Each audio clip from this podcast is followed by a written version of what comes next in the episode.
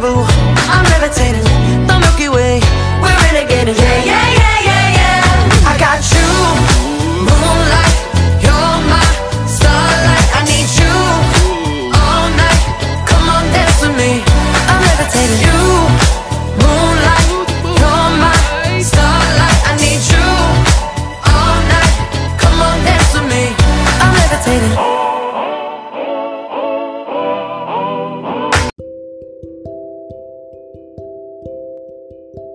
Bienvenidos. En el día de hoy me encuentro con Mario Guzmán, administrador de empresas, magíster en administración y empresario.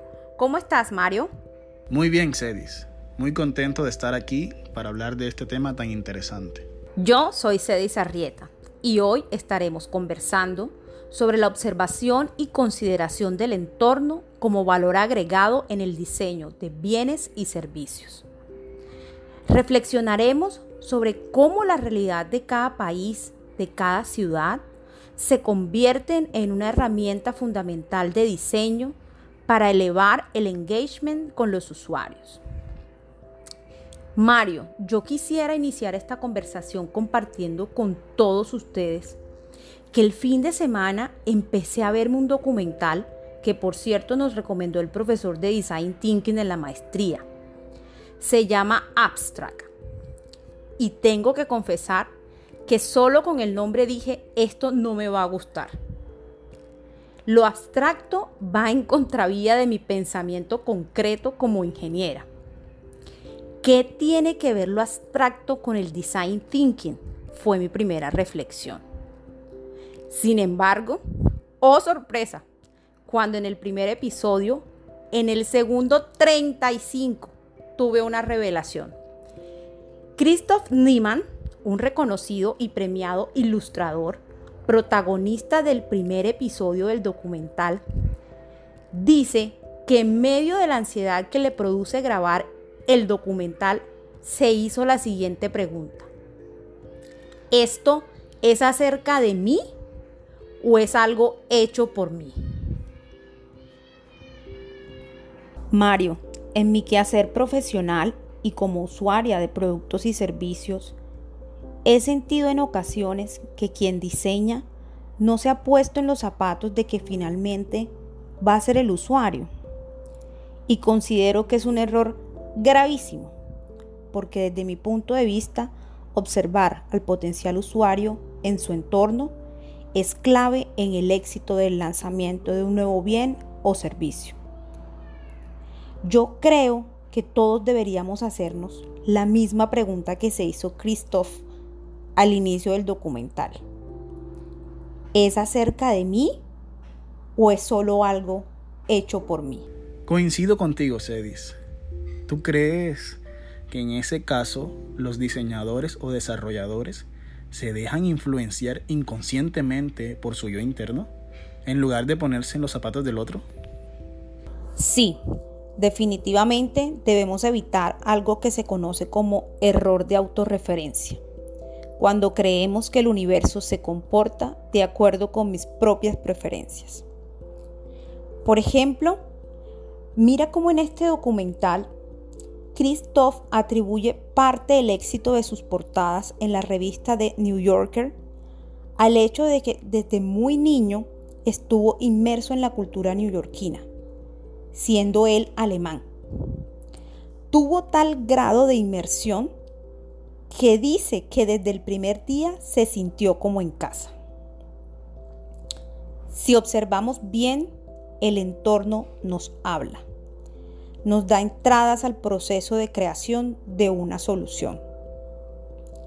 Por ejemplo, este señor vive y entiende perfectamente su entorno, lo observa, como cuando se fue hasta el subway, cuando vino a su mente la idea de la etapa de una realidad aumentada y encontró en el entorno una señal.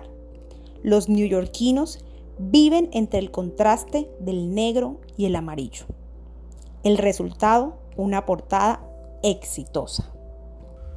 Así es, escuchar y observar a los usuarios es ir más allá ponerse en sus zapatos. Es parte del proceso.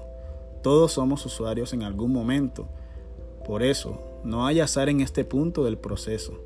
Hay sistematicidad. Mm, el azar, lo imprevisible, lo creativo vendrá después. La clave está en centrarse en las personas y en su entorno. Muchas veces no somos el usuario final de aquello que estamos diseñando o no lo usamos tanto en nuestra vida diaria. Pero es tan importante centrarse en el usuario e incluso convertirse en el usuario de ser necesario. La retroalimentación entre usuario final y desarrolladores es de vital importancia. Mario, ¿qué tan difícil crees que sea tener este enfoque de centrarse en el usuario y de entender su entorno para el desarrollo de nuevos productos o servicios? No hay nada más complejo que traducir las señales del entorno para magnificar la experiencia del usuario. La empatía con los usuarios es un camino que requiere de equipos con una robusta interacción, tanto multidisciplinaria y con los propios usuarios. Con la práctica, este proceso debe volverse parte del ADN de toda compañía y hay herramientas que lo facilitan.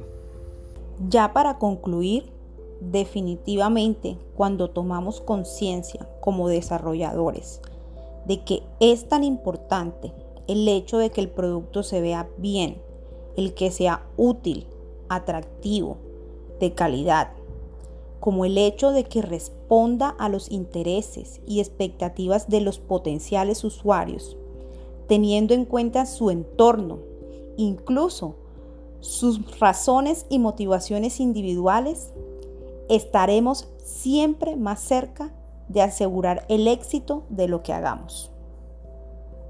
El asunto es ser capaces de ver más allá de lo que la vida nos pone de frente.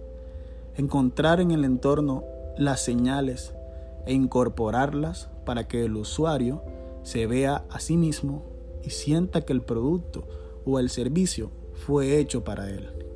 Y bueno, esto ha sido todo por hoy. Recuerden, síganos en nuestras redes sociales y estén atentos a la publicación de nuestro próximo podcast para seguir hablando de estos y otros temas interesantes en el desarrollo de nuevos productos y servicios. Hasta la próxima.